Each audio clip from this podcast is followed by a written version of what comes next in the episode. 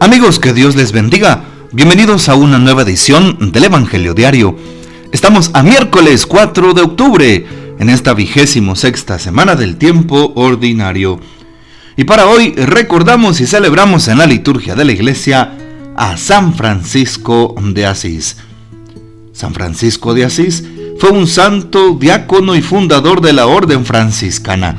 Nació en Asís, Italia, en el año de 1181 u 82, con el nombre de Giovanni.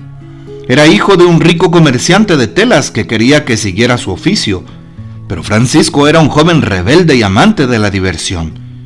Escuchó la voz de Dios que le pidió que reparara su casa y comenzó a reconstruir la iglesia con sus propias manos en San Damián y claro, después se dio cuenta que el Señor le hablaba de reconstruir su iglesia.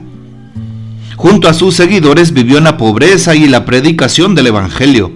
Inspiró a Santa Clara de Asís, quien fundó la Orden de las Clarisas a su vez.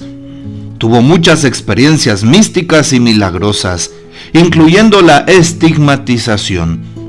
Murió en el año de 1226 y fue canonizado en 1228, solamente dos años después de su partida. Algo tan increíble en la historia de la iglesia. Fundó la orden franciscana. También fundó la, en segundo lugar, la orden de las clarisas para las mujeres. Y en un tercer momento, la orden seglar para los laicos vivió la pobreza evangélica y pues tuvo varios cánticos por eh, distintos motivos espirituales, uno de ellos el famoso cántico de las criaturas. Así es, y por eso hoy recordamos a San Francisco, quien también es patrono de los animales. Que San Francisco de Asís bendiga nuestras vidas y nos ayude a vivir la pobreza evangélica, la humildad y la sencillez como hijos de Dios. Hoy recordamos al Papa Francisco que tomó este nombre y que quiso identificar su apostolado y su pontificado con la figura de San Francisco de Asís para ser una iglesia pobre entre los pobres y que hiciera la opción por los más necesitados, por los últimos de nuestra sociedad. Pidamos pues la poderosa intercesión de San Francisco de Asís. Para hoy tomamos el texto bíblico del Evangelio según San Lucas capítulo 9 versículos 57 al 62. En aquel tiempo mientras iban de camino Jesús y sus discípulos, alguien le dijo, Te seguiré a donde quiera que vayas. Jesús le respondió, Las zorras tienen madrigueras y los pájaros nidos pero el Hijo del Hombre no tiene en dónde reclinar la cabeza. A otro Jesús le dijo, Sígueme. Pero él respondió, Señor, déjame ir primero a enterrar a mi Padre. Jesús le replicó, Deja que los muertos entierren a sus muertos. Tú ve y anuncia el reino de Dios. Otro le dijo, Te seguiré, Señor, pero déjame primero despedirme de mi familia. Jesús le contestó, El que empuña el arado y mira hacia atrás, no sirve para el reino de Dios. Palabra del Señor, gloria a ti, Señor Jesús. Queridos amigos, hoy el texto bíblico nos propone precisamente el seguimiento de Jesús. De tal manera que, eh, pues, a dos de aquellos hombres Jesús les dice, sígueme. Vean qué interesante, ¿verdad? Mejor dicho, a uno le dice, sígueme, y dos le piden seguirlo. Te seguiré, Señor, a donde quiera que vayas. ¿Sí?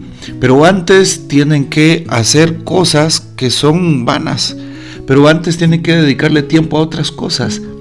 El seguimiento de Jesús es un seguimiento radical. Es un seguimiento de renuncia. Es un seguimiento que no tiene que ver con los propios intereses, sino con los intereses del reino. Es un seguimiento que tiene que ver con la voluntad de Dios. Señor, que se haga tu voluntad. Hoy vale la pena entonces pedirle a Jesús que nos ayude a seguirlo, como lo hizo San Francisco de Asís, que lo dejó todo. Aún su papá siendo acomodado y teniendo esa em, oportunidad de ser como él, de vender telas finas, San Francisco lo dejó todo y siguió a Jesús, eh, reconociendo que el Señor no tenía dónde reclinar la cabeza. Nos equivocamos o nos equivocaríamos si pensamos que el Señor nos ofrece muchos bienes, riquezas, oro o tantas cosas de este mundo. En realidad, sí nos ofrece alegría, sí nos ofrece felicidad, sí nos ofrece que nada nos faltará, que tendremos lo necesario, pero no más allá. Por eso hoy todo cristiano debe de cuestionarse si no lleva una vida light, una vida en la comodidad del diario vivir, una vida que esté apegada solo a los criterios de este mundo, una vida del cómprese, úsese y tírese, una vida así, como la sociedad líquida de hoy, ¿sí? Una vida muy llena de confort.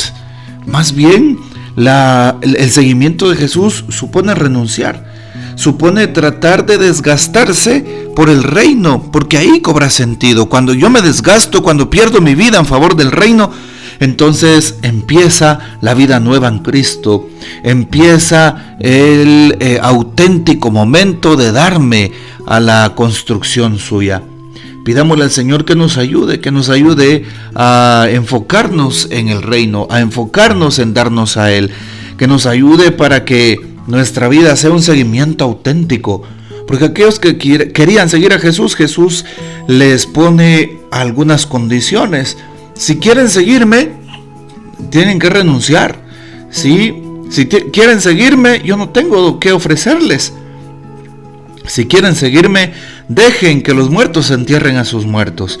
Y aquel a quien el Señor le dice, sígueme, pues le responde poniendo pretextos. Y Jesús le dice, precisamente, tú ve, anuncia el reino y listo. Pero aquel hombre se entristece. Es como el joven rico. El joven rico, para ser perfecto, necesitaba vender todo y darle el dinero a los pobres, compartir con los demás lo que tenía. Muchas veces nos eh, cuesta compartir.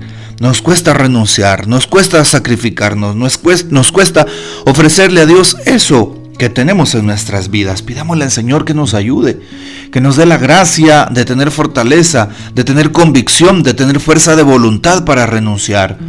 Empecemos a renunciar a todo aquello que nos aleja de Dios. Seguir a Jesús supone renuncias. Aunque tú seas un padre o madre de familia, aunque tú seas un, una persona consagrada o incluso yo como sacerdote, necesitamos cada día renunciar. Renunciar a aquello vano que nos impide el seguimiento del reino y su construcción, que nos impide ser auténticamente felices. ¿Qué dice el Papa Francisco hoy en su eh, reflexión? Seguirlo, la titula. Jesús va de camino hacia Jerusalén. En ese camino encontramos tres personas de las que desconocemos el nombre. Dos de ellas, la primera y la última, expresan su deseo de seguir a Jesús. Él no les responde sí o no, pero les expone claramente la radicalidad que se requiere para asumir ese camino con Él. Es un camino sin ninguna seguridad ni estabilidad.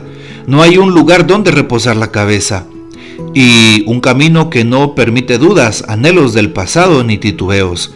El otro personaje es invitado directamente por Jesús a seguirlo, y ante el deseo de éste de regresar a enterrar a su padre, Jesús lo invita a desprenderse incluso de los vínculos que le atan a los suyos. El seguimiento de Jesús solo puede hacerse con la libertad de quien no tendrá la cabeza en otra parte, anhelando la vida tranquila y los afectos que ha dejado atrás. Bueno, pues esta es la invitación que se nos hace a través de la palabra que hoy hemos podido escuchar. Ojalá que meditemos y practiquemos lo que nos pide el Santo Evangelio y que vivamos una vida austera, por lo menos si no en pobreza radical, por lo menos una vida en austeridad, una vida con lo necesario, muchas veces podemos perdernos en las vanidades de este mundo. Así dice el libro del Cogelet o Eclesiastés. Vanidad de vanidades, todo es vanidad, empieza manifestando precisamente esta parte de la palabra. Que el Señor nos bendiga que María Santísima nos guarde y que gocemos de la fiel custodia de San José. Y la bendición de Dios Todopoderoso, Padre, Hijo y Espíritu Santo, descienda sobre ustedes y permanezca para siempre. Amén. Comparte este audio y hasta mañana.